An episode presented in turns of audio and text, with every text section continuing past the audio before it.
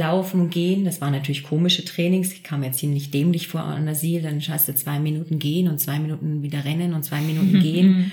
Und das war mir natürlich manchmal auch peinlich, wo mir denke, Gott, was denken die? Aber egal, es geht ja um mich und nicht um die anderen. Und das hat sich verändert, dass ich wirklich sehr bewusst den Sport mache, nie zu viel, tendenziell sogar eher weniger, dafür aber qualitativer. Und das hat sich verändert. Das hat sich sehr verändert. Und ich fühlte mich, glaube ich, das erste Mal so richtig als vollständige Athletin. Tree Story. Menschen, Themen, Meinungen. Der etwas andere Triathlon-Podcast aus der Schweiz.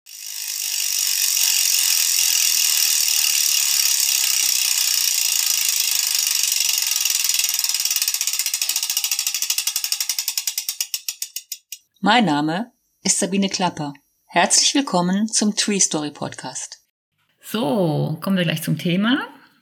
Mit zwei neuen Hüften zur 70.3 WM. Wer hätte das gedacht, dass man das kann? Ivo Neumann ist eine Age-Grouperin und hat sich auf Sprintdistanzen spezialisiert, ehe sie in diesem Jahr zum ersten Mal an einer 73 WM teilnahm. Also das war im August, am 26. August in Lahti in Finnland. Und die längeren Distanzen sind erstaunlicherweise erst möglich geworden, seitdem sie zwei neue Hüftgelenke hat. Also wohlgemerkt, wir sprechen hier von künstlichen und sie kann sich offensichtlich nicht nur schmerzfrei bewegen und schmerzfrei gehen, sondern sie kann auch wieder joggen und ich würde sogar sagen rennen in dem Fall. Und sie kann auch wieder Leistungssport betreiben. Ich glaube, uns erwartet jetzt eine sehr spannende Geschichte, die sicherlich auch, da bin ich äh, überzeugt, von Extremen handeln wird. Ivan, ich freue mich, dass du da bist. Herzlich willkommen im Podcast. Hallo Sabine, ich freue mich, da zu sein Ja.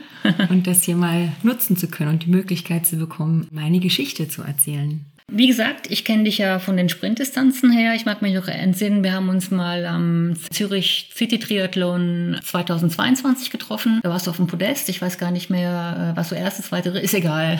Zweiter Platz war Zweiter Platz dort. eben. Zweiter Platz und das war eigentlich mein einer der Einsteigerinnen nach der nach der OP oder nach den OPs. Und das habe ich eigentlich so fast nicht glauben können. Vor allen Dingen, weil das ja auch, also Sprintdistanz, da geht's ja nicht gemütlich zu und her, sondern da wird gerannt. Stress pur. Da wird gerannt, genau. Und dann noch gerade aufs Podest. Ja, aber dann habe ich von dir gesehen und gehört, dass du plötzlich auch noch wieder länger wirst. Du warst, glaube ich, noch nie lang unterwegs. Du bist keine Langdistanzlerin. Du warst immer eine, Kurz, eine, eine Kurzsprinterin, was den Triathlon angeht. Ja, also bedingt natürlich von, von der Vorgeschichte mit meinen künstlichen Hüften wo, oder mit meinen Hüften, die jetzt, äh, die ja kaputt waren, musste ich mich halt so ein bisschen dran anpassen. Und generell, ja, lang nur möglich oder war halt auch für mich ja jetzt hier ein Experiment, was sehr geglückt ist, würde ich meinen. Eben, du hast auch nicht gewusst, wie das ausgeht, ne? Nee, gar nicht. Wenn du dich vielleicht ganz kurz selber vorstellen würdest, weil du kommst ja ursprünglich gar nicht vom Triathlon, sondern du hast einen anderen sportlichen, sportlichen Hintergrund noch. Genau. Ich komme ursprünglich aus dem Leistungssport, aus dem Geräteturnen, ganz anders als viele anderen, die jetzt irgendwie aus dem Schwimmsport oder Radsport oder auch Laufsport kommen. Ich habe früher getanzt, Ballett gemacht, rhythmische Sportgymnastik, also alles andere als das, was ich jetzt eigentlich mache. Aber auch schon da, sage mal, recht leistungsbezogen. Also ich komme schon auch da aus dem Leistungssport, bin als Kind schon als Jugendliche Wettkämpfe und habe mich bewerten lassen oder auch in der rhythmischen Sportgymnastik hatten wir Wettkämpfe und die dann sehr erfolgreich auch zum Teil absolviert habe. Und wie kamst du dann zum Triathlon? Mit knapp 29, ich hatte damals im Fitnessstudio, in Wedenswil habe ich neu angefangen zu arbeiten, habe im Fitnessstudio auch jemand bekannt in der Szene, den Roddy Dux, kennengelernt. Er erzählte mir dann irgendwas von Ironman und ich habe das dann mal gegoogelt und unser nächsten Treffen war dann so, dass ich gesagt habe, ob er, ob er noch krank ist. für mich war natürlich 3,880 und 42 Nummern, die waren äh, für einen Otto Normalverbraucher ja gar nicht realisierbar. Fand's spannend und habe dann einfach gefragt, wie ich schon immer meine, äh, wie ich schon immer frage, wenn es irgendwas gibt, ob es das auch kürzer gibt. und das gab's kürzer und dann war Zug mein allererster Triathlon ungefähr ein halbes Jahr später. Also ich bin dann auch in den Triathlon-Club gekommen. Dann, ja, wachsen dann die Herausforderungen und die Ideen. Allerdings wurde ich dann natürlich aufgrund meiner Geschichte sehr schnell ausgebremst und musste dann dementsprechend halt auch ein bisschen anders an die Sache herangehen, als wie viele in Anführungsstrichen gesunde Menschen ähm, weil das war mir dann leider manchmal nicht ganz so gegeben. Und wie man hört, bist du auch genau wie ich äh, nicht äh, gebürtig in der Schweiz. Wir sind zwar schon beide lange da, aber du bist auch aus Deutschland. Ne? Genau, ich komme aus, ursprünglich aus der Nähe vom Spreewald, Nähe von Berlin und bin jetzt schon seit gut 20 Jahren da. Also der Spreewald ist ja auch, na, wir haben nochmal eine eigene Geschichte, das ist ja wunderschön dort, ne? Ja, Also- das ist eigentlich eine sehr, sehr schöne Sache und ich werde doch oft so als die Spreewaldgurke ja, ja. die aus, der, aus dem Spreewald Ja, ja, bezeichnet. ja, ja. Äh, Jetzt muss ich mal eine uncharmante Frage stellen. Also ich denke, so künstliche Hüftgelenke, denke ich immer so an Senioren. So, du siehst jetzt noch gar nicht so aus. Wie, wie, wie alt bist du? Ich werde jetzt im Oktober 46 und ja, ich bin natürlich in dem Moment dann auch eine Ausnahme aufgrund meiner Anomalie, die ich habe von Geburt an. Die Diagnose selber habe ich schon sehr, sehr lange. Die habe ich mit 29 auf den Tisch bekommen. Wie hieß die? Ja, Hüftdysplasie, dann hatte ich schon eine angehende Arthrose mit einem Riss im Gelenk, das Labrum war kaputt. Und es hieß aber damals, ja, entweder gleich, also gleich künstliche Hüftgelenke, was ich überhaupt nicht verstanden habe in dem Moment mit 29, das überhaupt nicht wahrhaben wollte. Ich als Leistungssportlerin und Turnerin, das kann gar nicht sein. Also das war so die erste Reaktion. Und kullerten dann natürlich Tränen, weil ich das auch gar nicht, also man hat das gar nicht richtig realisiert, was der Arzt alles erzählt hat. Ja, ich habe die Diagnose auch mal bekommen und äh, das ist schon Hammer, ne? Wenn man das so Es hört, ist, ne? es ist sehr hart, ja. Vor allen Dingen, weil man ja doch über viele, viele Jahre einfach Leistungssport betrieben hat und man funktioniert irgendwie. Das auch auf einem recht guten Niveau. Und wenn dann jemand sagt, das geht nicht mehr und du ja auch die Schmerzen merkst und du sie nicht wegbekommst und auch mehrere Spezialisten hatte ich dann besucht, allerdings waren dann die Aussagen leider immer die gleichen. Und dann begann eigentlich so meine Schmerz- und Leidensgeschichte Ja. so ein bisschen. Da würde ich jetzt gerne drauf eingehen. Also es sind so für mich so die Themen auch äh, sicherlich auch interessant für Sportler, die ja auch, auch das, das gleiche Thema haben. Und ich glaube, das sind mehr als man denkt. Ich würde so auf die auf das Thema eingehen vor der OP und kurz vor der OP, die, der Entscheidungsprozess und was dann nachher passiert ist. Das wäre so das zu, zu den zwei künstlichen Hüftgelenken. Aber vorher möchte ich eigentlich mit etwas ganz, ganz Freudigem anfangen. Und das war die WM in Lahti. Und da hat man gesehen, die hat dir wirklich gefallen. Ich habe auch, ich habe dich so ein bisschen auf den sozialen Medien verfolgt. Kannst du mir so, so erzählen, wie es dir gelaufen ist und wie es dir gefallen hat? Also generell, die WM war natürlich für mich ein absolutes, ein dankbares Geschenk, weil äh, klar, leistungsmäßig sage ich immer, und da bin ich auch realistisch, ja, es ist äh, einfach nur dieses Jahr möglich oder so, wie es Ironman jetzt macht.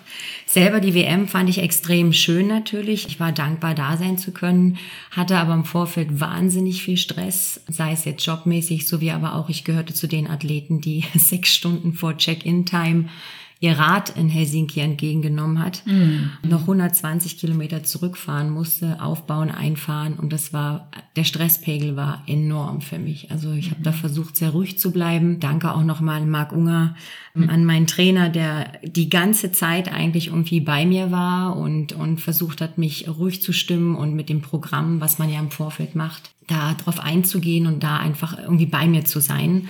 Auch an äh, meine Crew, die vor Ort war, war das super schön.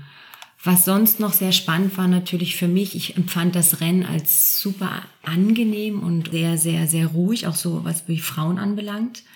Ich fand es sehr angenehm, dass es wirklich ein reines Frauenrennen war. Und was ich auch immer wieder sage, lustigerweise, ich war die ganze Zeit geh- und überfordert, weil es, weil es einfach so unfassbar groß ist. Ich meine, 2300 Frauen und Räder in so einer riesen Wechselzone. Wir hatten ja auch noch zwei Wechselzonen, also nicht so klassisch wie, wie sonst.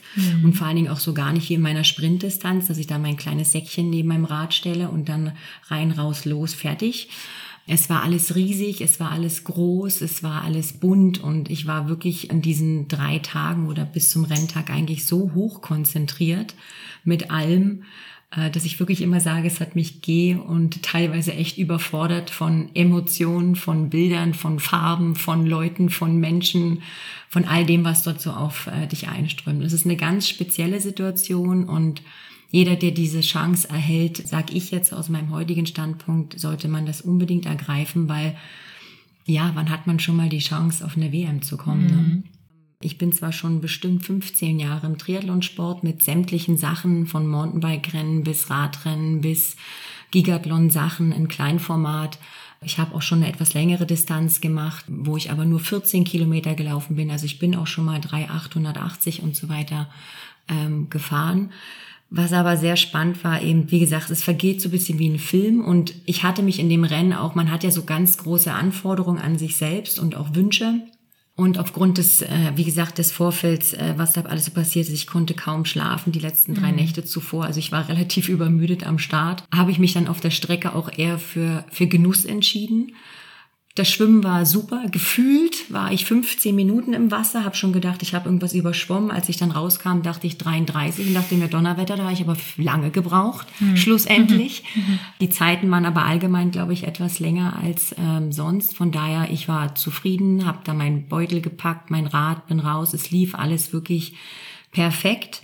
Die Radstrecke hat mir wahnsinnig gut gelegen. Es war so sehr hillig, also wirklich ähm, kopiert und recht schön mhm. im Fluss habe mich dann aber zum Teil ein bisschen zurückgehalten. Also normal könnte ich noch mehr auf dem Rad leisten, mhm. aber gerade bei der Langdistanz weiß ich, ähm, ich sage immer fünf oder sechs Kilometer hinten dran, das bringt man irgendwie durch, auch im roten Bereich.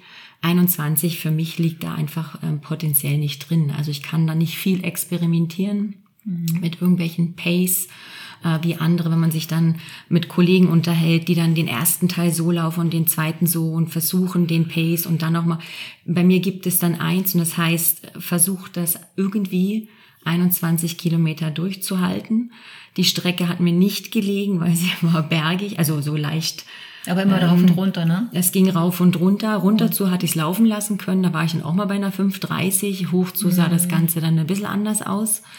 Ähm, man hat sich aber auch mit den Frauen dann zum Teil auf der Strecke unterhalten und mhm. das fand ich so ganz speziell, dass das so irgendwie, dass wir alle, du hast richtig gemerkt, es war, die Leute haben gefeiert, sie haben sich gefreut, einfach da zu sein und irgendwie wirklich finishen war das Ziel. Ich hatte, ich kannte jetzt keinen, der so eine Riesenambition hatte, wirklich so extremst aber ich nach vorne zu pushen. Gehört so entspannt die Es war sehr, ne? sehr entspannt, sehr angenehm, überhaupt nicht, wie sagt man sonst so konkurrenzmäßig, ne? Stressig, so, ne? stressig aggressiv oder so. Nee, mhm. aggressiv gar nicht, also bei den Frauen gar nicht. Mhm. Was natürlich auf der Strecke, denke ich, auch zu spüren war. Also sobald jetzt im vergangenen Jahr, wo ich meinen ersten Ironman ja jemals gemacht habe mhm. und meine ersten 21 Kilometer jemals in meinem Leben gelaufen bin, mhm waren ja die Herren mit auf der Strecke und das gibt natürlich dann schon eine andere Dynamik. Mhm. Also ich denke, wenn man diese Rennen jetzt trennt, es ist sicherlich etwas fairer und leistungsbezogener auf Frau und Mann. Mhm. Jetzt muss man noch sagen, das war, glaube ich, dein erster, zweiter 21 Kilometer Lauf. Ne? Du hattest vorher mal mhm. einen 70,3 gemacht in Italien im Jahr zuvor. Wo ich mich überraschenderweise, was ich nicht wusste, also es war auch gar nicht das Ziel, mich für eine WM zu qualifizieren. Mhm. Ich wollte einfach nur mal einen Ironman machen, ganz allein für mich. Dabei kam dann eine Quali raus, war auch total überfordert mit dem, wo ich dachte, ich mit zwei künstlichen Hüften, das geht gar nicht. Und äh, wohl mhm, doch. Mhm. Und es waren meine zweiten 21 Kilometer hier an diesem Rennen, ja. Und du bist auf dem Training nicht immer länger gelaufen oder Nein. anders dran gelaufen? Ja, wahnsinnig. Und das, und das geht? Das geht. Also der Marc, also mein Trainer, mhm. wir haben, standen da immer sehr eng im Kontakt. Das war auch damals, wo ich angefangen habe mit diesem Experiment war das von Anfang an beim Kennenlernen auch so, dass ich gesagt habe, es kann durchaus sein, dass wir nach drei Monaten abbrechen müssen. Ich habe mhm. keine Ahnung. Mhm. Ähm, es ist ein Wunsch von mir und ob wir da hinkommen. Und mhm. wir haben einfach angefangen, von mhm. Monat zu Monat. Und die 21 Kilometer war dann sozusagen letztes Jahr mein, mein allererstes Mal. Naja, man läuft ja auch nicht Marathon, wenn man Ironman macht. Also nee. insofern habt ihr das, glaube ich, äh, sehr gut hingekriegt. Ne? Er hat es perfekt gemacht. Also ja. ich muss wirklich sagen, es war super in der Vorbereitung letztes Jahr. Dieses Jahr waren meine Vorbereitungen sehr viel schwieriger. Zum einen, weil ich aus unerklärlichen Gründen Anfang oder nein, letztes Jahr im Dezember einen Muskelfaserriss, einen angehenden hatte, wo keiner wusste, woher er kommt. Ich bin aus der Saisonpause raus. Keine großartigen. Wo war der? In der Wade der Wahne. Mhm. Und das hat mich dann mal gerade in meiner schwächsten Disziplin fast drei Monate rausgehauen. Das war natürlich nicht so einfach. Dann jobmäßig hatte mein Chef gekündigt und ich war dann Ansprechpartnerin der ganzen Schweiz und bin zudem aber auch noch Sales Managerin. Also es war dann so ziemlich alles aufs Mal. Ja, das hatte ich noch, wollte ich vorhin noch angesprochen haben. Du hast einen sehr anspruchsvollen Job. Mit Erholung ist auch dann eigentlich schon fast Luxus, ne? Also weil du schaffst, glaube ich, 100 Prozent im medizinischen Bereich, ne? Ja, ich bin 100 Prozent medizinisch nicht ganz. Ich bin Sales Managerin mhm. der Ostschweiz und ich fahre sehr, sehr viel. Also ich bin jeden Tag fast in einer anderen Stadt. Mhm. Großer Vorteil von diesem Job ist sicherlich so ein bisschen ähm, die Zeiteinteilung. Ansonsten ja, muss man halt extrem diszipliniert sein. Also es ist wirklich, dass man früh dann eben seine Trainings macht oder abends. Mhm. Und dieses Jahr respektiv war es extrem schwierig, das wirklich unter einen Hut zu bringen. Also ich mhm. habe sehr viel auch dann natürlich kürzen müssen, was die sozialen Kontakte anbelangt, ja, sage ich immer. Ja, ähm, so, ja. Wo man mhm. dann sagt, okay, ich möchte mich da jetzt vorbereiten und ich habe versucht, am Wochenende mhm. auch so viel wie möglich zu schlafen. Mhm. Also alles, mhm. was ging. Und es gab auch Phasen, wo ich zu meinem Trainer gesagt habe, ich glaube, ich schmeiß jetzt alles hin, weil der Stresspegel einfach enorm hoch war. Mhm. Und dein Trainer, der Marc Unger, ist, so, soweit ich weiß, in Deutschland, ne? Er ist in Deutschland. Ich ja. hatte ihn auch über eine Empfehlung bekommen. Vorteil war dort, dass er ähm, nicht nur Sport studiert hat, dass er selber, ich glaube, er hat auch eine Profilizenz dass er selber auch Triathlon natürlich sehr stark betreibt mhm. und dass er aber gleichzeitig auch einen sporttherapeutischen Hintergrund. Also mir war dieser therapeutische Hintergrund sehr, sehr wichtig, mhm. weil ich ja nun mal nicht in Anführungsstrichen der gesunde, normale Triathlet bin. Wir rollen mal diese wundersame und wunderbare Geschichte von vorne auf. Da würde ich mal mit den Schmerzen, also du, zum ersten hast du ja wahrscheinlich gemerkt, dass mit den Hüften was nicht stimmt über Schmerzen, oder? Genau. W wann sind die zum ersten Mal aufgetreten? Mit 29. Also wirklich ja, dann im, im Triathlon-Training mit 29. Da fing das Ganze eigentlich an. Man hatte dann verschiedene Sachen kontrolliert. Es war dann zu dem Zeitpunkt auch äh, so schlimm, dass ich zum Teil das, also speziell bei links hat's angefangen, mein Bein nicht mehr gespürt habe. Und mhm. es gab dann auch so Situationen, dass ich ja, mein Bein eigentlich, also ich konnte zwar gehen, aber ich, ich, das war mehr so ein, so ein Hinterherhin manchmal. Also weil so die Adduktoren zum Teil so zu waren, das waren akute Schmerzen mitunter, ja. Und beim Schlafen wahrscheinlich auch, oder? Ja. Ja, das kenne ich auch. Mhm. Ja, mhm. deswegen kann ich dann ganz klein bisschen mitreden. mhm. ja. Was hast du dagegen unternommen? Also was, was macht man dann? Man ist natürlich von Arzt zu Arzt gerannt und es begann natürlich ganz klassisch mit einer normalen Physiotherapie. Ich hatte damals eine ganz tolle Physiotherapeutin und das riesengroße Glück, um heute im Nachhinein die äh, Empfehlung zu bekommen für eine Akupunktur. Hab davon zum Anfang natürlich gar nicht viel gehalten, weil ich dachte, ja, ja, jetzt ist es so ein chinesischer Kram, jetzt mhm. lassen wir uns ein paar Nadeln rein, das soll jetzt was bringen. Aber man war zu dem Zeitpunkt ja dann schon so beschäftigt mit vielen äh, und auch mit Schmerzen, dass man gesagt hat, gut, ich äh, gehe jetzt alles und probiere alles, was geht. Und hatte das große, große Glück, bei der Frau Dr. Silvia Ackermann zu landen, einer der besten Akupunkteure, würde ich jetzt mal so sagen, oder wie sie sich nennen, weiß ich gar nicht. Wie sagt man Akupunktur? Türe, doch. Ähm, sie ist, äh, war früher für Swiss Olympic unterwegs, hat sehr, sehr viele hochkarätige Athleten gehabt. Und das war eine sehr tolle Begegnung und sie hat mich dann auch weiterhin bis jetzt mhm. zum Schluss, sie hat jetzt ihre Praxis mhm. abgegeben. Und auch da der ideale Zeitpunkt, sie hat mich bis zur WM noch behandelt, bis eine, bis vor der WM eine Woche vorher. Also wollen wir da mal festhalten, TCM nützt. Auf alle Fälle. Mhm. Also ich bin totaler Fan mhm. von, weil sie hat mir wirklich über 15 Jahre zum Teil die Schmerzen gelindert. Ähm, mhm. Es hat zum Teil wirklich, äh, ja, mir einfach sehr, sehr geholfen, mit gewissen Dingen umgehen zu können. Mhm. Mhm. Ja. Äh, und dann äh, kann ich mir vorstellen, war das die einzige Therapie? Ich weiß nicht, man sucht ja dann auch nach Therapien, dass man vielleicht die eine oder andere noch ausprobiert oder bist du bei der TCM geblieben? Ich habe so eine Mischkombination gemacht, natürlich immer zwischen Stabi-Training und Physio, äh, wobei man hat dann irgendwann, also ich war dann die ersten zwei, drei Jahre dann irgendwann mal so arztmüde, dass ich gesagt habe, ich habe dann alles abgebrochen und wirklich auf mich geschaut, was tut mir eigentlich gut. Mhm. Und das war definitiv die Silvi mit ihren goldenen Händen. Dann hatte ich noch eine ähm, viel auch Massagen, also wirklich therapeutische Massagen, die ich aber auch wirklich allein und privat gebucht habe mhm. und auch zum Teil gezahlt habe. Ähm, viel Wärme, ähm, gewisse, ich sag mal, ich habe immer gern gesagt, das sind so wie Arthroseschübe gewesen, speziell dann im April, so zum Wetterwechsel, mhm. wo ich dann auch angefangen habe, wieder mehr zu trainieren. Ich mhm. bin sehr stark natürlich eben Schwimmen und Radfahren, wovon ich ja heute noch sehr viel profitiere. Und das Laufen habe ich dementsprechend so runtergenommen, ähm, und angepasst, dass es einfach so gut wie möglich halt geht. Und deswegen ja auch viel die Sprintdistanzen, weil ich habe mich jetzt natürlich nicht durchgequält auf Teufel komm raus, um 21 Kilometer zu laufen. Das Training hätte ich nicht hinbekommen. Mhm. Die Schmerzen im Alltag waren ja eh schon so stark. zum Schluss habe ich schon gesagt, also es gab auch Phasen, wo ich ähm, das gar nicht mehr registriert habe. Also du hast jeden Tag, egal wie, ja immer gemerkt, egal ob ich stehe, ob ich gehe.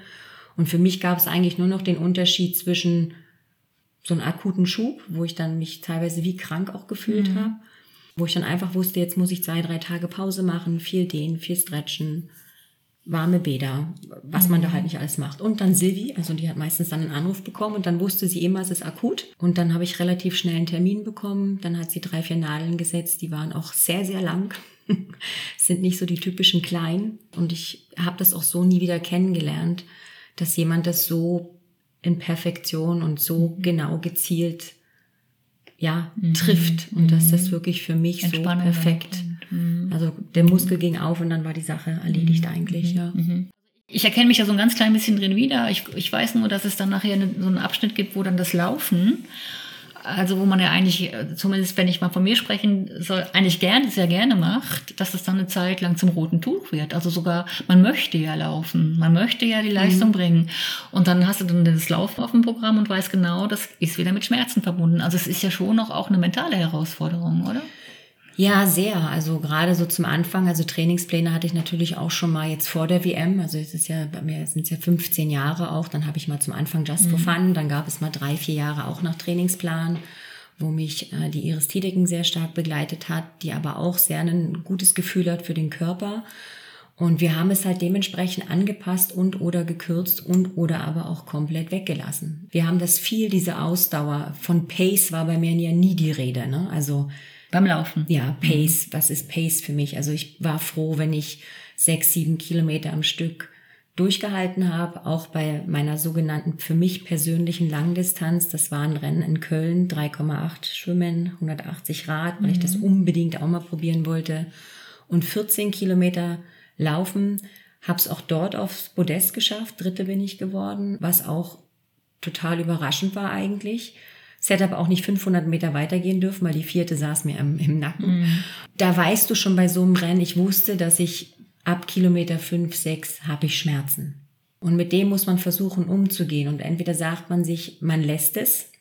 Vielleicht denken jetzt auch viele, ja, das wäre ja dann noch schlimmer geworden. Ist es nicht. Es war 15 Jahre lang gleich. Also es gab für mich eigentlich nur die Überlegung, wann operiere ich was. Also ich hatte dann eine Zeit lang wirklich, also Schwimmen und Radfahren zu meiner Zeit, es war auch immer recht ansprechend und dann habe ich genau äh, gewusst, beim Laufen, äh, dann kann ich wieder die Leute hinten klapsen, oder? ich habe mich dann schon mental immer darauf einstellen müssen, dass das kommt und manchmal weniger, manchmal halt mehr. Es ist natürlich auch immer so von, von Rennen oder von Tagesform, aber das ist schon auch, wenn man dann denkt, ah, du bist eigentlich ganz vorne und dann kann, und das mit dem Laufen, ne? das ist schon irgendwie, Ja, ah, das ist, das war, ah, da gab es viele, ja, gab es natürlich auch viele Tränchen, so ist das nicht. Also es gab in der Geschichte wahnsinnig oft den vierten Platz. Also das ist, äh, das war irgendwie Schwimmen erste, zweite, dritte, je nachdem wie die Schwimmgruppe war oder ob Schwimmerinnen am Start waren. Mit einer Schwimmerin halte ich natürlich auch nicht mit, aber so mit einem guten, mit einer guten Schwimmerin schon. Ähm, oder damals zumindest. hat sich auch alles verändert. Ne? Hat sich ein bisschen, ah, so leicht, in den letzten 15 Jahren hat sich so leicht, Oje, also Pace, ja. so leicht hat er sich verändert, aber nur ein bisschen. Und das ist natürlich immer traurig gewesen. Und dann ist man halt dahin, wieder vierter Platz und andere sagen sich natürlich dann, ah, okay, das ist jetzt meine Schwäche, ich gehe zu einem Laufseminar und ich lerne und versuche das zu verbessern und viele können das ja auch verbessern und du standst halt immer da, ich kann es nicht verbessern, weil ich froh sein kann. Und das musste ich mir immer wieder sagen. Sei dankbar, dass du es machen kannst oder du musst es sein lassen. Es gab ja nur diese zwei Op Optionen. Entweder du liebst den Sport und du machst es so, wie es jetzt äh, die, der Körper zur Verfügung stellt, mit dem so, wie es ist und mit dem, wie ich das handhaben konnte, oder ich hätte es sein lassen müssen. Und das konnte ich nicht. Also, und damit habe ich mich damit zufrieden geben müssen.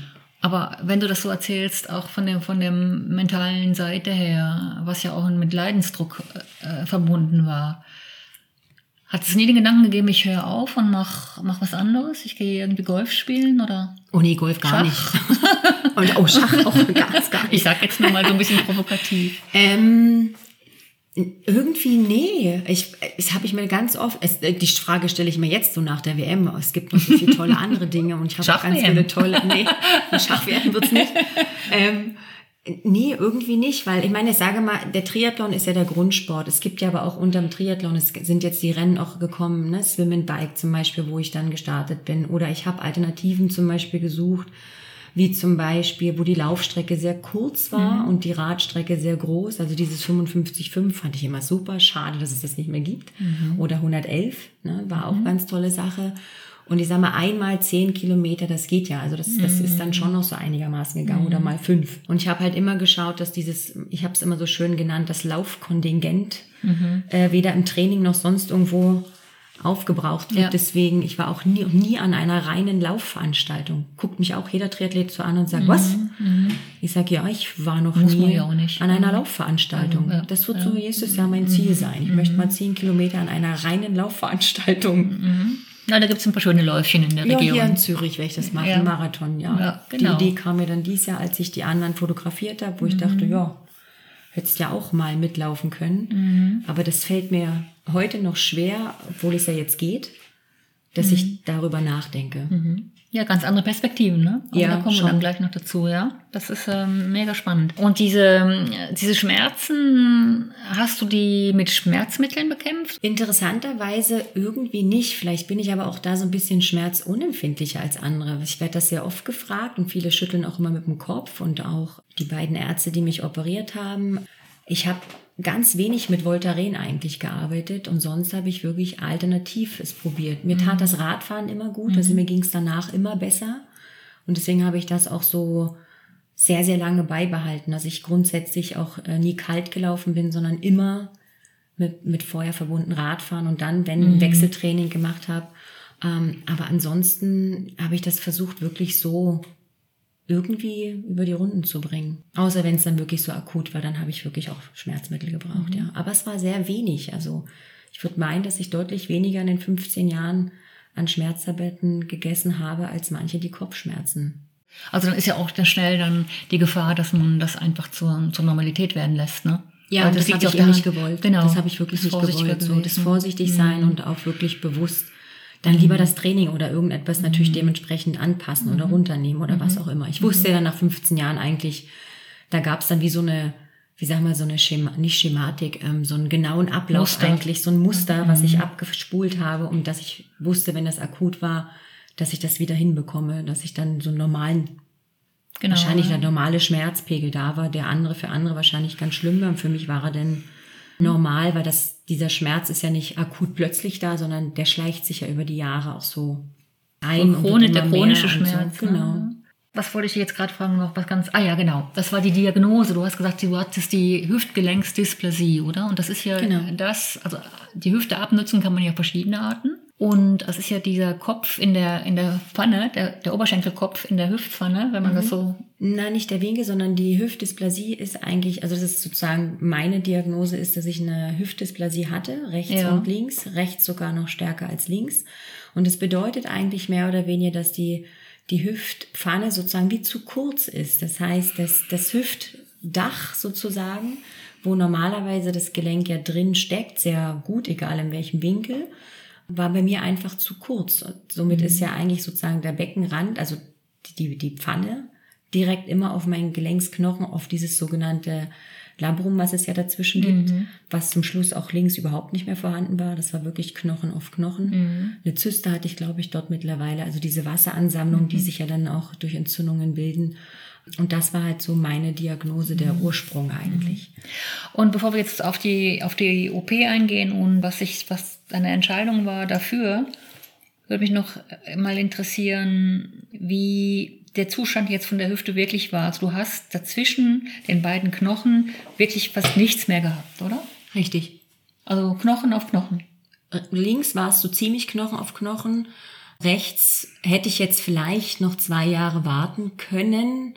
Es ist aber auch so, und das hatte mir äh, der Professor Dr. Glett auch ähm, erklärt, wenn man zu lange wartet, wird natürlich das Innenmaterial, wo er nachher das, das Gegenstück diese neue, der neuen Pfanne einsetzt, er braucht ja Material und wenn das nachher zu weich oder zu, wie hat er, ich weiß gar nicht, wie er es beschrieben hat, Abgenutzt zu weich ist, ist. abgenutzt ist und Ja. weg ist, dann gibt's ja auch nichts, wo das einwachsen kann. Oh ja. Also deswegen ist es halt auch so ein bisschen, dass man auch nicht zu ewig links war, eigentlich schon höchste Eisenbahn.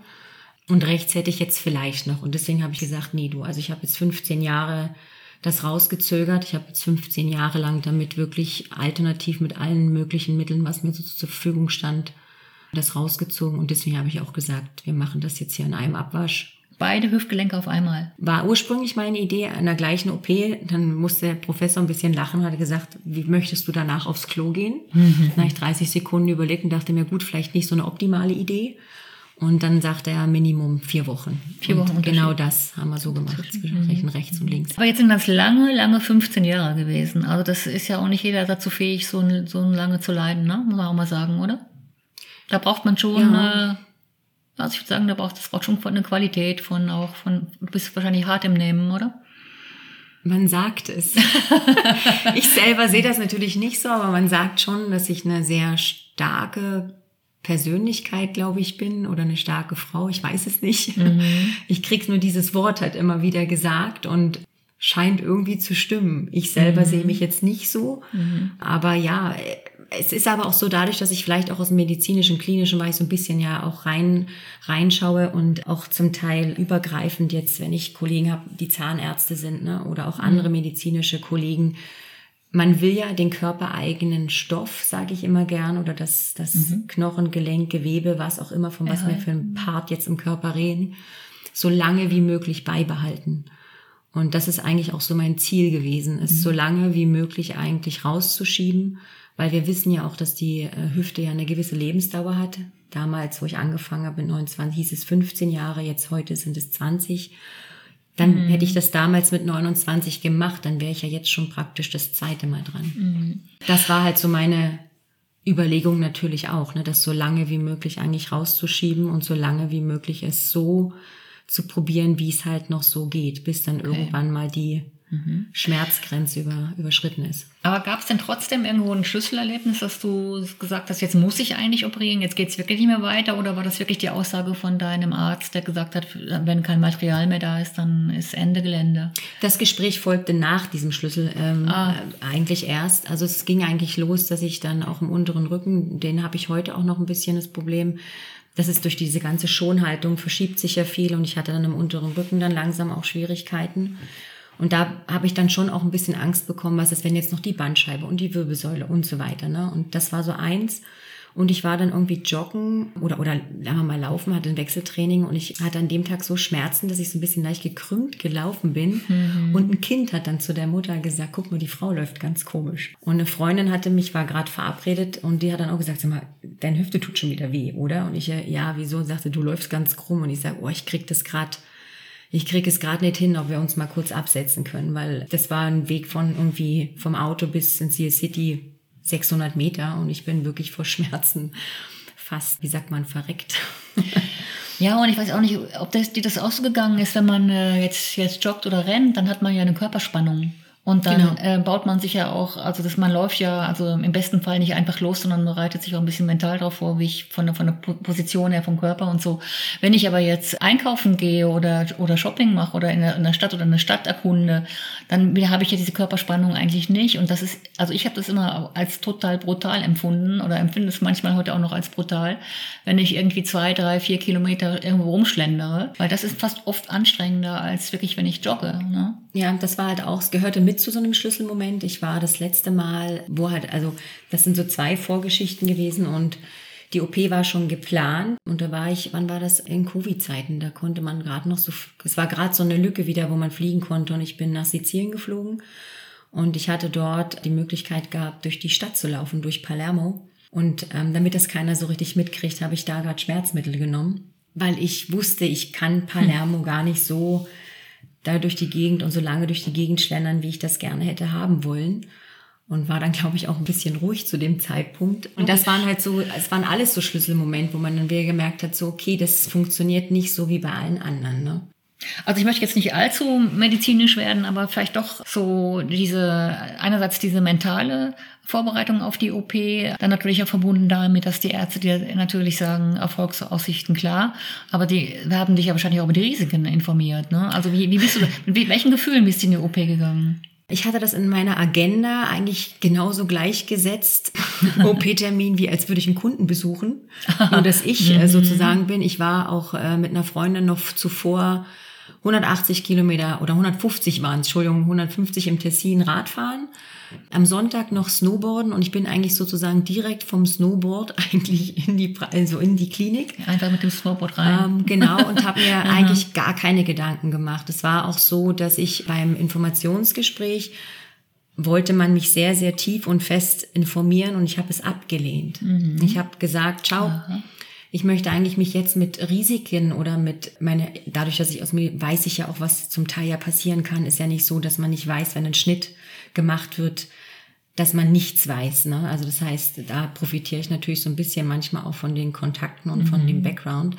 Aber ich wollte nichts wissen. Ich habe einfach nur, ich habe meinen, Gott sei Dank, beide Operateure gekannt und ich habe zum Professor Dr. Eglert, also zum Christoph gesagt, look, mach mich einfach wieder gesund. Wie, was, mit, mit wem? Also Carmen war noch mit dabei. Ähm, die beide haben mich zusammen operiert. Also kannst du die beiden Operateure auch mal nennen. Ich glaube, man Carmen kennt man ja auch in der. Dr. Carmen Große, genau, und Professor Dr. Egelert, ihr Mann. Und ich habe auch immer zu den beiden gesagt, wenn ich mich operieren lasse, dann nur mit den beiden. Ich wollte keinen anderen Arzt. Und das hat sich auch für mich positiv angefühlt, weil es sich einfach so, ja, anders anfühlt, als wenn es eine fremde Person ist. Ja, vor allem die Carmen ist ja auch, äh, ich, also ich war auch, ich war auch schon mal, äh, War schon mal dort auf da. der Frage. ähm, ist natürlich auch mehrfach in Hawaii gewesen. Also sie weiß, sie weiß vielleicht auch noch, Ja. kommt noch mit dem anderen Zugang vielleicht. Ja, Also, sehr. Das okay, ist, ne? also das war, also ihr Mann weiß, was man da für Hoppelhasen operiert, ähm, weil wie die Vorstellungen sind, die sind ja dann auch, und das ist ja auch so, mein Anspruch natürlich an künstlichen Hüften und an Wiederbewegung ist sicherlich eine total andere und die Messlatte ist dort natürlich bei mir extrem hoch angelegt. Wie jetzt, wenn jemand vielleicht äh, schon 60 ist und sagt, du ich möchte einfach ein bisschen golfen und wieder laufen und es soll einfach wieder gut sein. Ne? Da habe ich natürlich eine andere Idee im Kopf gehabt. Und Christoph meinte immer nur, es geht alles, das, was vorher, vielleicht auch ein bisschen mehr, aber wir müssen gucken. Und definitiv aber ohne Schmerzen. Das Ja. war eigentlich so das Hauptziel und das haben wir definitiv weit übertroffen, würde ich sagen. Ja. Und jetzt was ganz Technisches. Was ist das? Was ist eigentlich ersetzt worden und mit welchem Material? Es ist ein Titanmaterial und es ist ein Zem also zementfrei. Das ist, dass es sich mehr bewegt. Ganz klinisch kann ich es jetzt gar nicht so genau sagen. Ich weiß nur, dass ich vor der OP unterschreiben musste, dass wenn er es aufmacht, weil es ist natürlich auch so, das kenne ich auch von Augenoperationen, wenn man etwas aufmacht, kann die Situation nachher ganz anders ausschauen als das, was man vorher besprochen hat.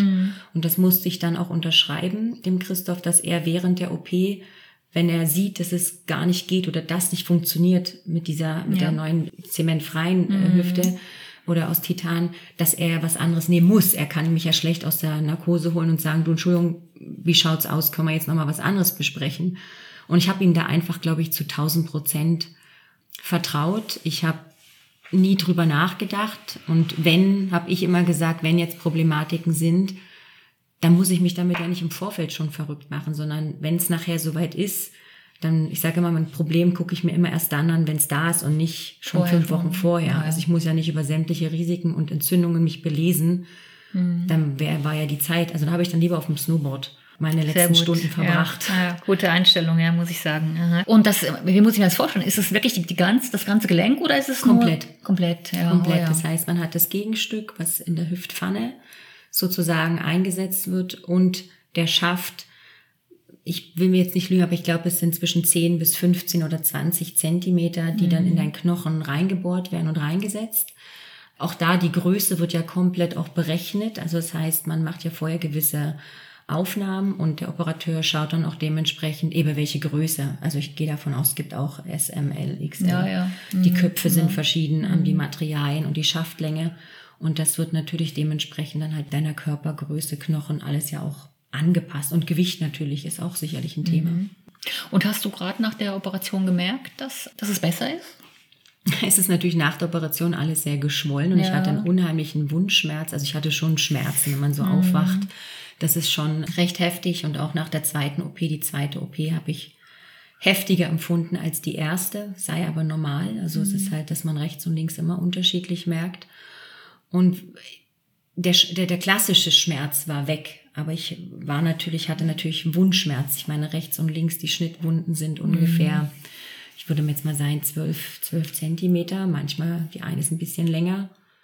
Du bist im 21 operiert worden, ne? Oder? wann? Ja, Mhm, genau. Genau, genau zu Covid. Also für mich war es damals auch die perfekte Zeit. Es war Covid, es waren viele auch hier und ich durfte auch während der Zeit, also meine Freunde waren fantastisch, sie waren rund um die Uhr eigentlich immer für mich da. Danke auch an der Stelle an alle, die mich damals begleitet haben und unterstützt haben, weil das braucht's. Vor allen Dingen, ich bin eigentlich jemand, der Hilfe nie so in Anspruch nimmt. Kann mir Also- vorstellen, ja.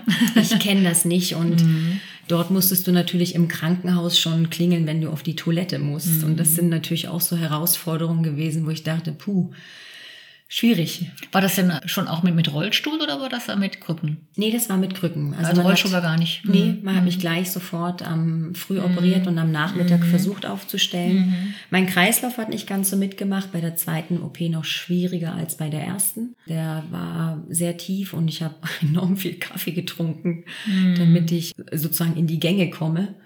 Ja, Mhm. und dann hat man eigentlich relativ schnell. Bei der zweiten OP hat es ein bisschen länger gedauert. Da war ich wirklich sehr erschöpft, also wirklich erschöpft und richtig, richtig dolle müde, dass Ja, ich du hattest ja auch zweimal Vollnarkose, denke ich. Ja. Mhm. und man verliert auch wahnsinnig viel Blut. Das, das Auch noch? Ich. Naja, Mhm. klar. Es ist, Ah, ja, ja. Mhm. es ist ja, man schneidet ja den Oberschenkel sozusagen an der Seite auf und dann schiebt man Ja, die da macht man sich Muskulatur alles Gedanken drüber, ja. ja schön ja, zur. Seite, sägt den Knochen raus. Also das sind ja so Sachen, ich habe sie nicht im Detail gesehen, ähm, möchte Mhm. ich auch nicht. Man kann sich das alles bei YouTube gerne mal anschauen. Aber das habe ich mir auch so im Detail nicht erklären lassen, Naja, weil ich es also- auch nicht wollte. Ich, also wie gesagt, ich wollte nicht. Ich habe ja auch mal in, noch, noch, ein Jahr im Spital gearbeitet und also zwar nicht auf dem Gebiet, das ist klar, aber es geht dann schon manchmal so ein bisschen zu wie eine Pferdemetzgerei, gell? Das ist, ist so, auch mit Das- Hauen und Stechen. Ja, das ist so. Ja. Also gerade in der Ortho Orthopädie ist es natürlich schon so, ne? Und ich glaube, der Körper hat doch dann irgendwo, ja, ob man es, man hat es vielleicht nicht mitbekommen, aber der Körper hat schon ein Trauma dann wahrscheinlich, wo man auch noch erstmal verarbeiten muss, ne?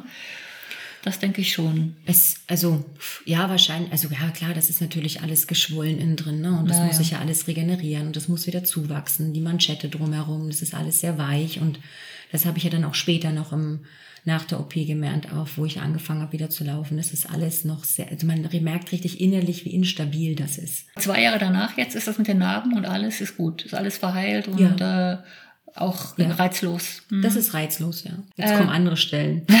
ja, ja, ja, ja. Die erste Zeit nach der OP, wie hast du die erlebt? Und was mich da auch speziell interessieren würde, ist die Reha, die du gemacht hast. Also ich denke mal, du bist eine Leistungssportlerin. Hat man darauf Rücksicht genommen, dass man mit dir eigentlich mehr Gas geben kann und muss? Ja, wobei das habe ich eher gemacht. Also Mhm. ich habe eben so mit Christoph auch oder auch mit meinen Operateuren so besprochen. Das ging auch los vor der Operation, dass ich auch spezielle Übungen schon gemacht habe und eine Eiseninfusion äh, mir geben lassen habe. Das gleiche danach, äh, was Eiseninfusion anbelangt. Plus wir haben natürlich auch, oder ich habe dann auch zweimal die Woche eine Physio gehabt, die ich aber hauptsächlich genutzt habe zur Beobachtung, damit ich nicht zu viel mache. Es war auch so, dass ich nach der OP, äh, man wird Montag operiert, Freitag bin ich raus und ich habe diese Schmerztabletten auch nur übers Wochenende noch genommen. Und danach am Montags eigentlich sozusagen die Woche drauf schon eigentlich reduziert, so dass ich am Dienstag wirklich nur noch nach Bedarf eine Schmerztablette und da ging es eher um den Wundschmerz. Hüftschmerz hatte ich ja keinen mehr und da war so die Gefahr und die Balance zu finden, was ist zu viel.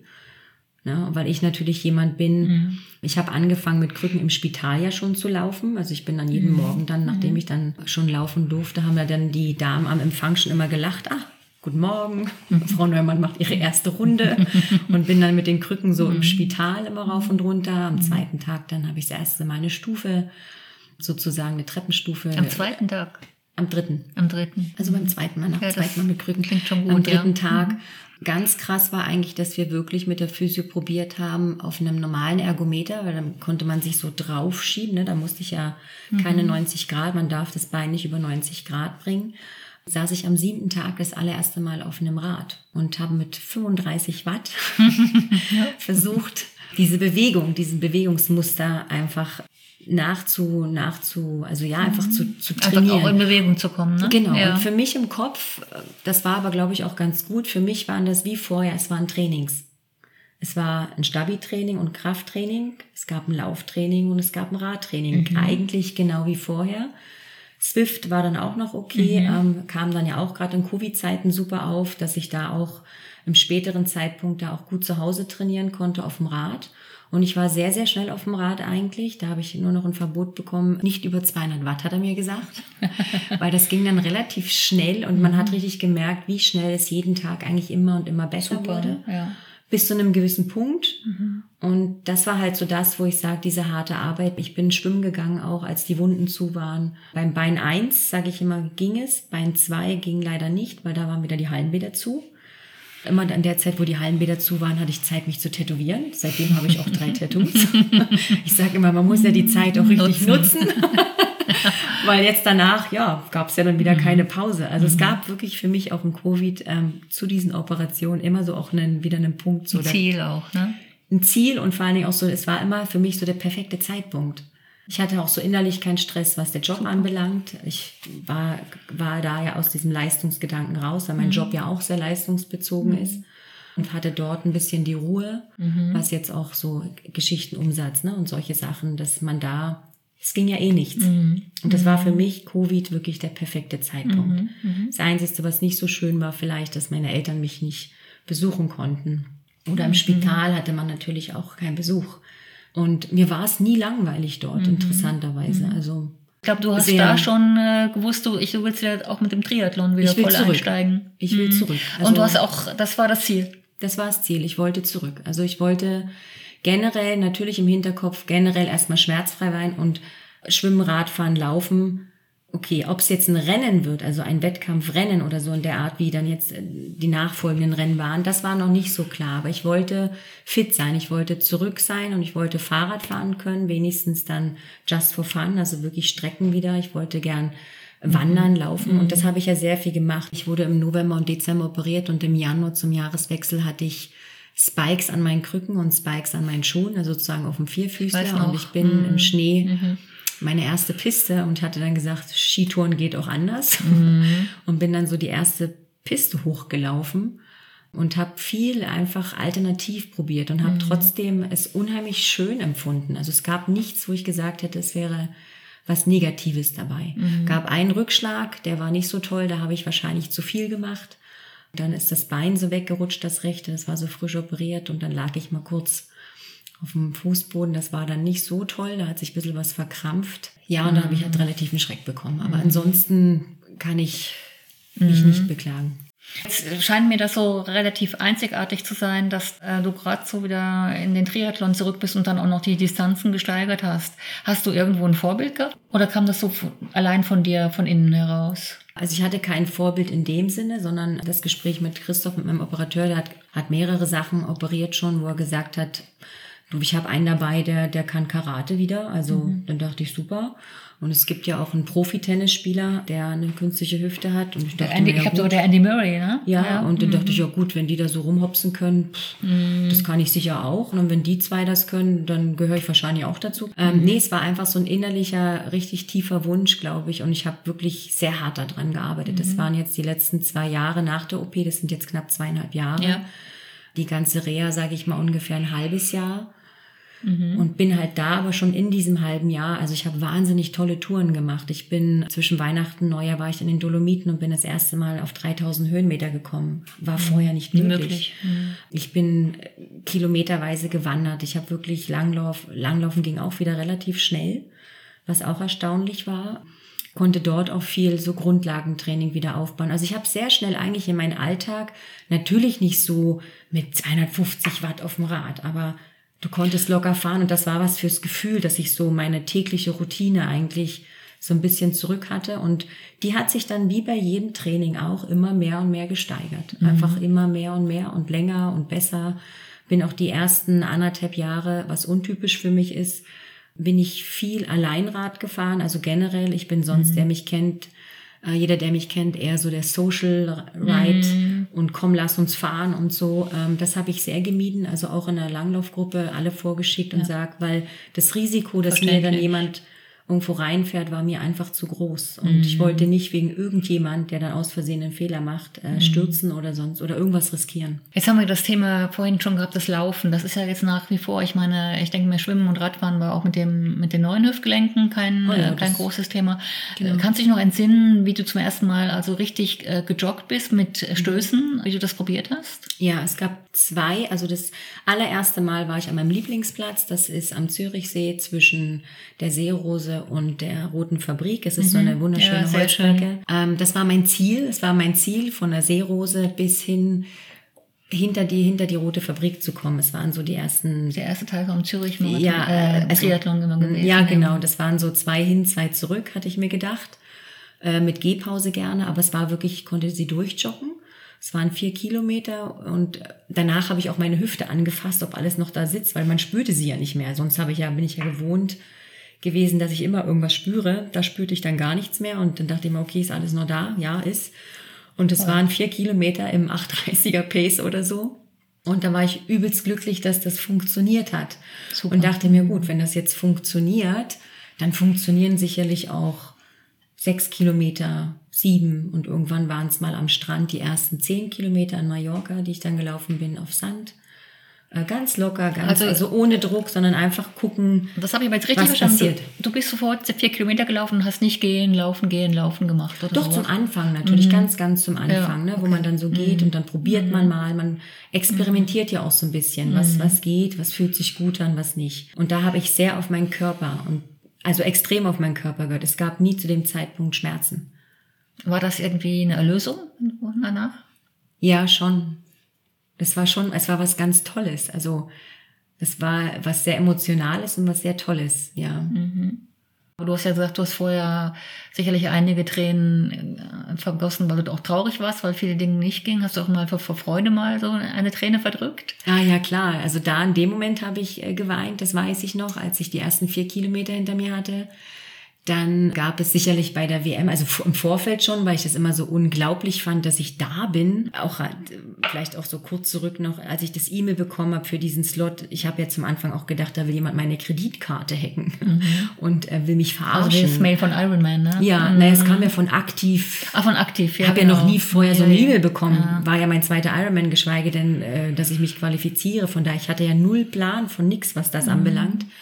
Und das war dann schon auch so, okay, ich, äh, ja gut, äh, ja, da gab es mehrere ähm, Situationen, sei es jetzt vor Leid und sei es dann aber auch vor Freude, ja. Mhm. Sehr, sehr emotional schon auch, ja. Hattest du die Herausforderung auch, dass so Bewegungsmuster, also man schleift ja dann, wenn man so Schmerzen vermeidet, so schleift sich ja Bewegungsmuster ein, die auch jetzt, ich sag mal, bezogen auf den Laufstil vielleicht nicht so förderlich sind, das weiß ich nicht. Aber musstest du an, an Bewegungsmustern arbeiten oder die auflösen? Ähm, ja, das kann ich gar nicht so sagen, Mhm. weil ich gerade beim Laufen, ich hatte mich ja vorher gar nicht so kontrollieren lassen, weil es ja sowieso nicht Mhm. so ging.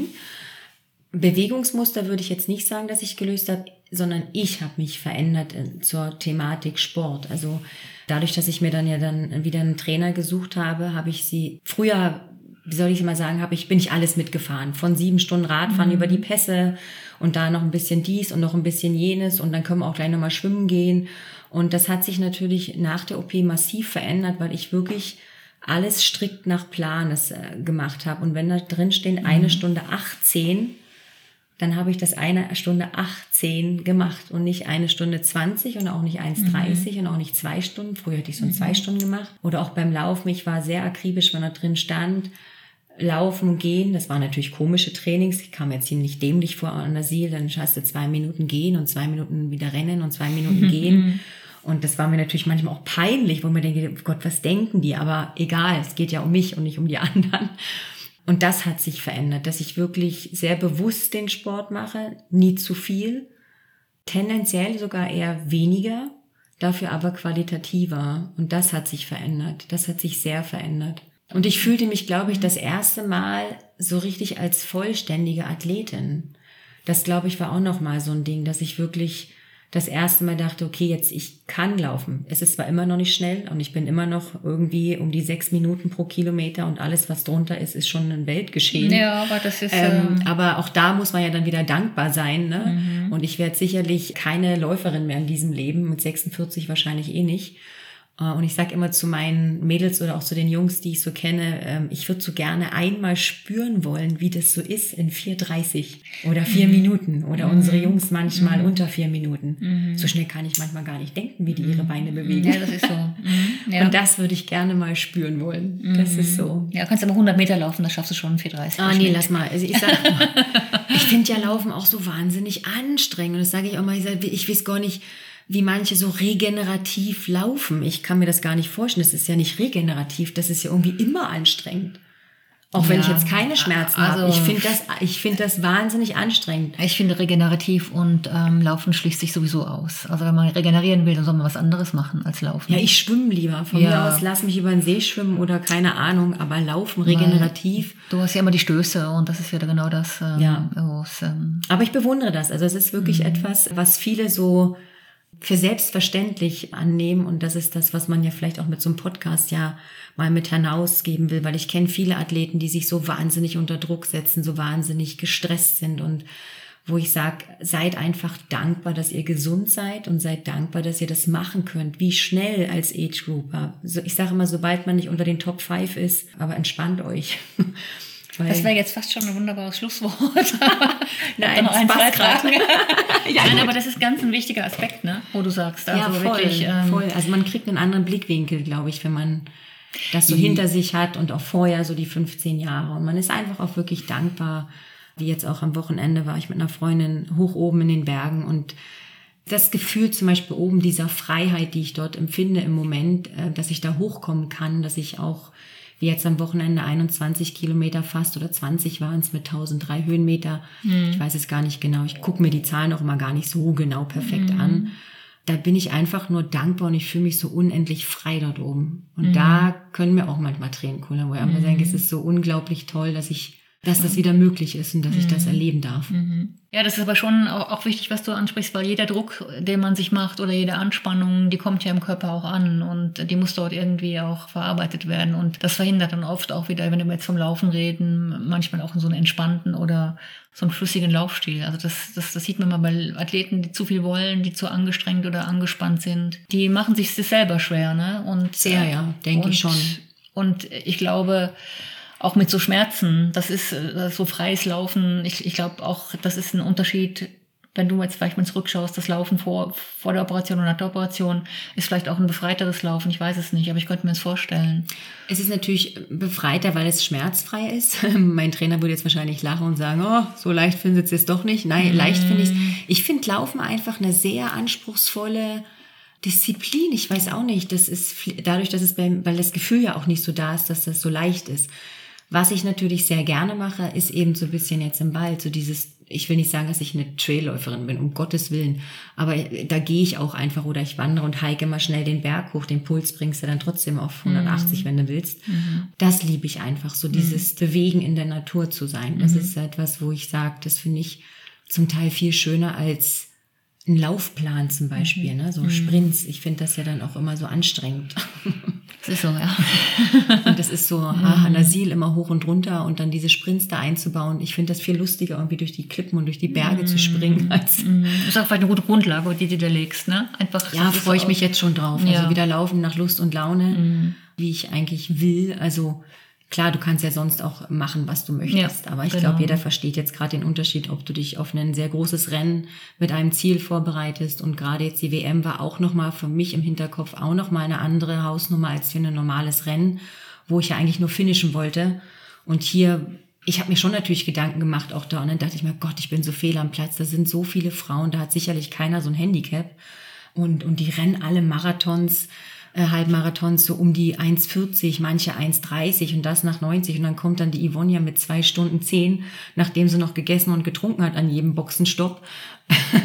aber ich war erstaunt. Ich war super im Mittelfeld in der Age Group sowie aber auch bei allen anderen. Von daher Ja, passt. super. Ich finde es immer ganz, ganz wichtig, dass man sich an, an sich selber orientiert. Ne? Also, Sehr, weil jeder hat ja auch seine andere Geschichte. Genau. Das heißt, dass es eine medizinische ist, sei es eine klinische. Manche sind, was weiß ich, Mutter oder Vater geworden. Familiäre Dinge. Der eine hat fünf Stunden Zeit zum Trainieren die Woche, der andere irgendwie 20.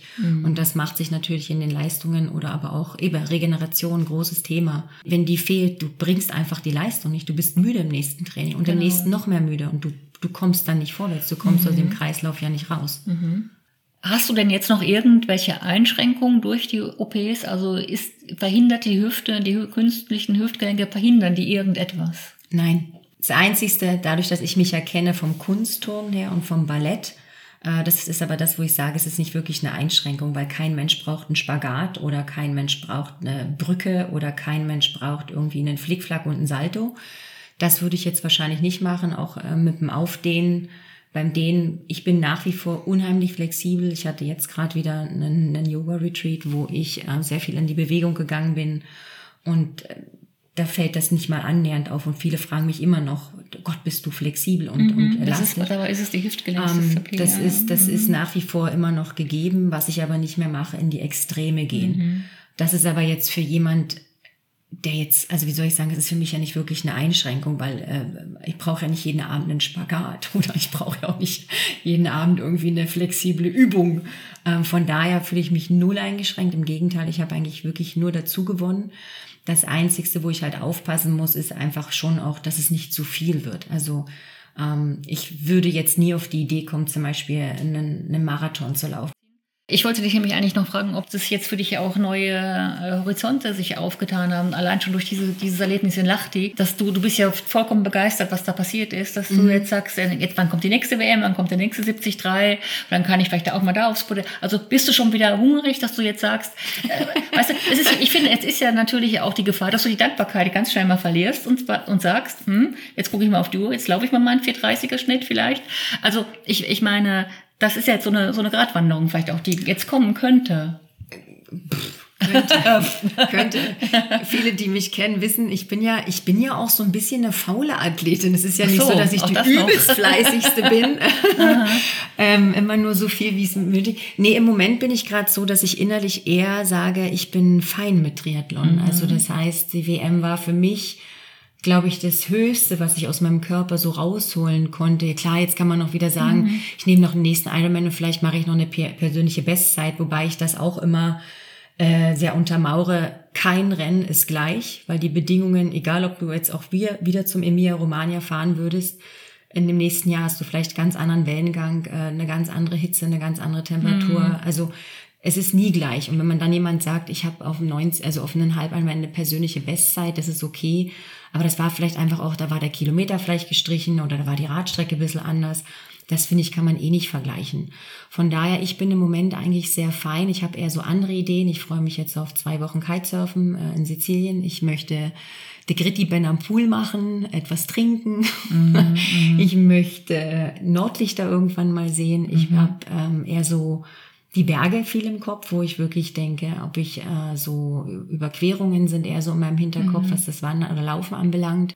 Fünf Kilometer Schwimmen habe ich als Idee. Das erste Mal, wie gesagt, äh, ein Laufevent machen, zehn Kilometern am für die Zuhörer nur zehn. Marathon ist mir schon wieder zu lang und zu langweilig. Ja. Sowas. Also das nächste Jahr wird eher so unter dem Motto stehen, glaube ich, ähm, kein Pressure, also wirklich kein Druck, kein irgendwas. Mag mich gern nach den intensiven drei Jahren eigentlich mit inklusive OP-Zeit und alles. Irgendwie brauche ich Erholung, das merke ich auch. Also nicht nur, also körperlich glaube ich gar nicht, das geht ganz gut, Mental. sondern eher mental. Ich bin mental im Moment sehr, sehr müde, hat aber auch was mit dem Job zu tun, weil es einfach die letzten, das letzte Dreivierteljahr war wirklich sehr, sehr, sehr anstrengend für mich und wirklich äh, so oberste, oberste Grenze so in Kombination. Und ich merke jetzt auch schon, ich habe jetzt äh, das Training rausgenommen, ich habe nach Latti sofort in die Pause eingeläutet, habe dann noch mit Marc telefoniert und habe ihm gesagt, ich brauche jetzt Pause und völlig fein auch da. Und sobald ich wieder loslegen will, ähm, ist er auf alle Fälle für mich da und Schön. äh, ein großer Unterstützer. So bis Ende des Jahres ist mal so. Ja, du hast auch einiges hinter dich, hinter dich gebracht. Das muss man auch, das, also das ging auch alles Schlag auf Schlag. Das irgendwann äh, muss man auch mal Luft holen, ne? Genau. Und ich habe eher so dieses, nächstes Jahr wird, denke ich, eher so unter die Sachen stehen. Alles, was ich noch nicht gemacht habe. Ich bin zum Beispiel noch nicht die Alpen, das Alpenprivé, Alpen-Challenge habe ich ein paar Mal gemacht. Das Alpenprivé habe ich noch nie gemacht. Dann vielleicht mal so Tortur im Team war mal so eine Anfrage von einer Kollegin oder so oder vielleicht auch generell mal wieder ein Teamwettkampf. Ähm, mal gucken. Also ich mhm. habe Ideen und, und Möglichkeiten, wissen wir ja, ja gibt's ja super viele. Ähm, Swim and Bike ist sicherlich auch ein Thema, weil die Rennen immer mehr werden. Mhm. Ähm, da kann ich, da kann ich mir schon eher noch so eine European Championship oder irgendwas vorstellen. Ja, ja gibt's mhm. ganz viele neue Rennen auch. Mhm. Challenge Weißsee habe hab ich jetzt, glaube ich, schon zwei ja. oder dreimal mhm. gemacht, wo ich es natürlich mhm. auch immer mit einem kleinen netten Mitbringsel mhm. geschafft habe. Ja, sehr schön. Ähm, ja, und von daher, da kann ich mir noch ein paar Sachen so vorstellen, mhm. weil da gibt's auch Sprint, mhm. längere, Langdistanzen, mhm. so in die Richtung. Mhm. Und schon sehr körperbewusst. Also ja. wie gesagt, ich tue mir ja auch ja. keinen Gefallen damit. Also Nein. ich tue mir ja auch keinen Gefallen mit einem Marathon. Muss ich auch nicht. Das überlasse ich immer, sage ich immer denen, die es können die Nein, aber das, das, klingt auch sehr bewusst, was du machst. Ne? Also das ist schon äh, auch nicht einfach jetzt, Jui, ich habe zwei neue Hüftgelenke und jetzt lege ich mal los, sondern einfach auch sich die Sachen einteilen und auch wissen, wo die Grenzen sind. Ne? Ja, ja, wobei, wie gesagt, zum Anfang hatte ich öfter mal einen WhatsApp von Carmen, du, nicht zu wild, mhm. nicht zu viel. Und ich immer, du, mir geht's super, mir geht's ganz toll, ich habe mhm. keine Schmerzen, alles tipptopp. Hat dann schon auch immer wir sind ja auf Instagram auch connected und sie guckt immer wieder mal mhm. und ähm, mhm. unterstützt da eigentlich schon auch mehr oder weniger und das ist auch mhm. total toll. Mhm. Jetzt wäre mir zum Schluss noch wichtig, so deine Einordnung. Also das Gespräch ist, das ist ja deine Geschichte. Ich finde das eine wunderbare, tolle Geschichte, die motiviert auch. Es ist aber keine Werbung unbedingt für einen Hüftgelenkprothesenhersteller sein, versteht mich, ich verstehe mich richtig. Deswegen habe also, ich die Marke nicht genannt. Nein, aber ich glaube, ich bin überzeugt, dass doch der eine oder andere zuhört oder die eine oder andere zuhört, wo diese Probleme höre ich halt viel. Ja. Und wenn man das jetzt hört, wie du, wie du damit unterwegs bist, dann äh, sind ja wahrscheinlich viele, die sagen, ah, das wäre jetzt noch was, oder? Wahrscheinlich ja. äh, ist das eine sehr gute Lösung. Und mir wäre eigentlich noch wichtig zu sagen, oder, oder vielleicht kannst du das auch irgendwie in deine Worte noch fassen, dass es ja auch eine ganz individuelle Geschichte ist, oder? Dass, dass man nicht sagen kann, alle, die ein bisschen Zipperlein haben an der Hüfte, jetzt gerade ein neues Hüftgelenk, oder? oder nee, mhm. also klar, erstens muss da wirklich auch geschaut werden äh, über MRI und die ganzen Maßnahmen, die man ja heutzutage heutzutage oder die Möglichkeiten, die man hat, was ist es genau? Mhm. Also mittlerweile habe ich ja auch die Möglichkeit, Impingement wirklich auch äh, äh, wieder zu flicken oder zu nähen oder was auch immer. Bin da ja jetzt auch kein Facharzt, äh, Entschuldigung an der Stelle, wenn was falsch ist. Äh, aber ansonsten bin ich grundsätzlich jemand, der, wie man ja gesehen hat, 15 Jahre lang immer für den Körper ist und wirklich alles rauszuloten. Und das ist aber in, in Eigenverantwortung. Das muss jeder für sich selber in Eigenverantwortung. Und das ist auch etwas, wo ich viel mit, mit älteren Leuten, weil mein Beruf da ja auch ist, früher schon gesprochen habe. 20 Minuten Physio, das mhm. reicht nicht aus, sondern das ist immer eine Eigenverantwortung, die man trifft. Und was ich halt dafür bin, ist, solange es alternativ und schmerzmäßig einigermaßen, also solange es dir gut geht, dann ist es ja in Ordnung. Sind die Schmerzen aber so massiv, dass du, ich sag mal, dein Bein halb hinterherziehst oder auch dein Kniegelenk oder du gar nicht mehr richtig aufstehen kannst und dein Tag eigentlich nur noch von Schmerz begleitet ist, dann muss man sich Gedanken machen, ah, was gibt's vielleicht noch für Möglichkeiten? Und wenn ich alle ausgeschöpft habe für sich selbst und dann merke, hey, an dem Punkt, und das ist bei dem einen nach einem Jahr, und das kann wie jetzt hier bei mir im Beispiel 15 Jahre sein, mhm, lange Zeit. Ähm, es muss für einen auch wirklich stimmen und man muss so parat sein. Mit 29 war ich null parat, also gar nicht. Also ich habe darüber gar nicht nachgedacht. Ich bin dann mit dieser Diagnose raus und habe gesagt, ja, ja, du, lass mal gut sein, was erzählst du mir hier eigentlich? Ich bin ja Sportlerin, geht gar nicht. Und so schlimm sind die Schmerzen jetzt auch nicht. Und das ist so der Punkt. Jeder muss für sich, glaube ich, selber einen guten Weg finden. Aber wenn es dann schlussendlich soweit ist, und ich meine, ich hatte ja drei Spezi also wirklich Spezialmeinungen, unterschiedliche Ärzte. Und zum Schluss hatte auch noch mal Carmen drauf geschaut, Interesse halber. Das werde ich nie vergessen. Da guckt sie nur so aufs Röntgenbild und macht so, ja. Und ich sage, und? In Hoffnung, dass sie mir irgendwas Tolles sagen, sagt sie, ja, das sieht äh, sehr unschön aus, mhm. um nicht das andere Wort zu nennen. Mhm. Und dann dachte ich, ja gut, in dem Fall, ich meine, dann hatte ich vier Meinungen gehört, die immer gleich sind. Und ich würde mir wahrscheinlich auch generell immer eine Zweitmeinung oder eine Drittmeinung einholen, um erstmal alles mhm. auszuloten. Und dann mhm. muss jeder für sich immer selbst schauen, ja. Das, was ich vielleicht noch, noch wichtig finde zum Schluss ist, äh, weil ich habe auch sehr, sehr viele Leidensgeschichten, sehr, sehr viele Verletzungen durchgemacht. Wenn man auf Ärzte trifft, die den Sportler verstehen, finde ich das was unglaublich Gutes. Also du bist ja auch offensichtlich unterstützt worden, jetzt nicht Ja. nur von deinem Trainer oder auch von deinen Freunden, sondern vor allen Dingen natürlich von den Ärzten. Ist es auch. Und von daher war ich ja auch froh, dass ich, und das hat mich ja, das hat sich aber auch nur durch den Triathlonsport ja ergeben. Ich meine, wenn man so in das Umfeld reinschaut, was für tolle Berufsgruppen wir ja auch da drin haben, sei es, dass es Anwälte sind, Ärzte, wie auch immer. Man profitiert ja nicht nur vom Triathlon in dem Sinne, sondern auch davon. Und davon habe ich wirklich auch profitiert und einfach auch wirklich Glück gehabt, auch durch Silvia, ne, die mir dann auch gewisse Sachen mitgegeben hat, an Tipps, an ihrem Know-how, wo mir einfach unheimlich geholfen haben. Und dadurch jetzt, äh, ja, kann ich mich echt nicht beklagen. Also ich hatte, glaube ich, wirklich da ein relativ gutes, rundes Team in allen, in aller, in jeglicher Hinsicht. Aber auch selbst, selbst sehr stark eine Selbstverantwortung. Und ich habe, wie gesagt, bis zu dreimal am Tag in Anführungsstrichen trainiert. Kraft, Physio, Laufen auf Krücken, dann mal ohne, dann mal mit, je nachdem, mit Spikes, also alles, was ging. Und das ist sicherlich sehr stark in Eigenverantwortung. Das, was ich jetzt vergessen habe vorhin, das war mir aber noch wichtig, äh, mach das jetzt mal noch am, am Schluss die Frage. Um die Hüftgelenke zu stabilisieren, braucht's, du hattest das mal erwähnt, braucht es da nicht mehr Core-Training, mehr Rumpfstabilität? Ja, oh, die erste, das erste halbe Jahr, dieses Wort Stabi, ich konnte es ja schon nicht mehr hören. Das ist, das gehört, und das wird auch mein Leben lang dazugehören. Das machst also, du jetzt immer noch. Ja, also ich gehe, ich mache regelmäßig Stabi, also nicht nur, nicht nur wie jetzt das Klassische, sondern doch relativ viel. Im Moment gerade wieder lasse ich es wieder ein bisschen schleifen, aber das merke ich auch relativ schnell. Also dieses Core und Stabi und Krafttraining wird für mich je länger, je mehr immer wichtiger, wobei dass die Leute sich ja mit dem Sport auch auskennen. Hormonell bei Frauen ist das ja sowieso so ein Ding. Ab 35 sollte man das ja sowieso relativ stark mit einbauen. Also so Krafttraining, weil wir lassen halt einfach generell ja hormonell auch Nach, schon ein bisschen aber, nach. mhm, Männer ja. zwar schon auch, aber da wissen wir, dass die Konstellation doch ein bisschen anders ist. Und von daher ist das schon relativ wichtig. Und das gehört, äh, ah, das war nach der, also bis zu zweimal am Tag, ne? Ich sehe, du bist auf sehr gutem Weg. Also ich bin, wie gesagt, ich finde das wunderbar. Ich staune und finde das toll, wenn man einfach das so anpackt. Ich, ich weiß nicht, klingt ein bisschen banal, wenn ich jetzt sage, Yvonne, weiter so, aber Jawohl. jawohl. packen wir's an. Nee, Es klar, ist, äh, also definitiv aufgeben gibt's nicht, sage ich immer, ne? Nee, doch, also Mhm. wenn es gar nicht geht, dann, wobei das dann auch nicht ein Aufgeben ist, das ist ein um Umorientieren und im Moment merke ich einfach, dass ich mich da auch verändere, was was ja Sport und Körperbewusstsein oder auch generell, also ich meine, hätte mir vor 15 Jahren mal gesagt, dass ich mal einen Yoga-Retreat besuche, der hätte ich auch gesagt, du, lass mal gut sein. Mhm. Ne, das sind halt auch so Sachen, wo man jetzt gezielt Ruhepols auch sucht, weil es einfach so ist äh, oder das letzte Jahr so war. Und man lernt dort wieder neue Dinge kennen, die aber auch zum Beispiel was mit Core und Stabi zu tun haben. Man nennt es einfach nur dann irgendein Yoga-Flow, schieß mich tot.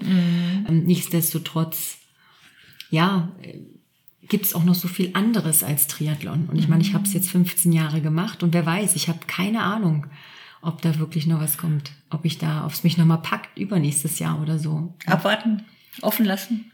Das ist schöner ja am Triathlon. Es geht ja bis zur Age Group 80, habe ich gesehen. Ne? Von daher sind ja noch 40 Jahre Zeit. Kann man sich immer offen lassen. Kann Genau. man ja, kann man Ja. ja immer noch mal Also, durchstarten, so mit ich AK finde ich- 70. Also Reisen wir's dann. Finde ich auch. Also, aber was ja auch das Schöne ist, ich habe das so in, in, in Nizza an der WM erlebt, es ist auch irgendwie eine Gemeinschaft. Also da wird auch keiner irgendwie, ich weiß nicht, die, auch die Älteren, die jetzt wirklich langsam waren, da wird keiner irgendwie schräg angeguckt. Das ist alles, jeder, alle für alle und jeden für jeden, so habe ich den Eindruck. Und das ist das Schöne an, an der Triathlon-Community, finde ich, wenn ich das mal so sagen darf, ja. Wenn man die richtigen Leute umsetzt. Es gibt natürlich auch die Verbissenen, ne, diese sehr, ähm, aber im Großen und Ganzen sage ich immer, Triathlon ist so, es ist ja nicht nur diese, dieses Ironman, sondern Triathlon ist ja auch so ein bisschen Lifestyle, wo gesunde Menschen, Bewegungsmenschen aufeinandertreffen. Und ich sage auch äh, grund grundsätzlich, weil viele mich immer fragen, und das Training, wo ich sage, ja, aber wenn du zusammen am Freitagmorgen über den See schwimmst, die Sonne aufgehen siehst und danach mit deinen Triathlon-Kollegen Kaffee trinkst, ich meine, das ist sowas Tolles. Oder eben wie jetzt in den Bergen bist unterwegs oder du fährst Ja. gemeinsam Rad. Das ist ja vieles mehr. Es ist ja, es ist ja nicht der Tag oder dieses Ironman, sondern es ist ja oft auch Freundschaften, Community, Social Rights, äh, tolle Ideen, die da entstehen, Gemeinschaft. Mhm. Das ist ja das, was Triathlon auch ausmacht. Genau, schönes Schlusswort. Genau. Yvonne, danke für das Gespräch. Hat Danke, Sabine. wirklich Spaß gemacht. Danke dir. Danke dir und schön, dass ich da war. Ja, schön, danke. Danke, Tschüss zusammen. tschüss, ciao. Tschüss, ciao.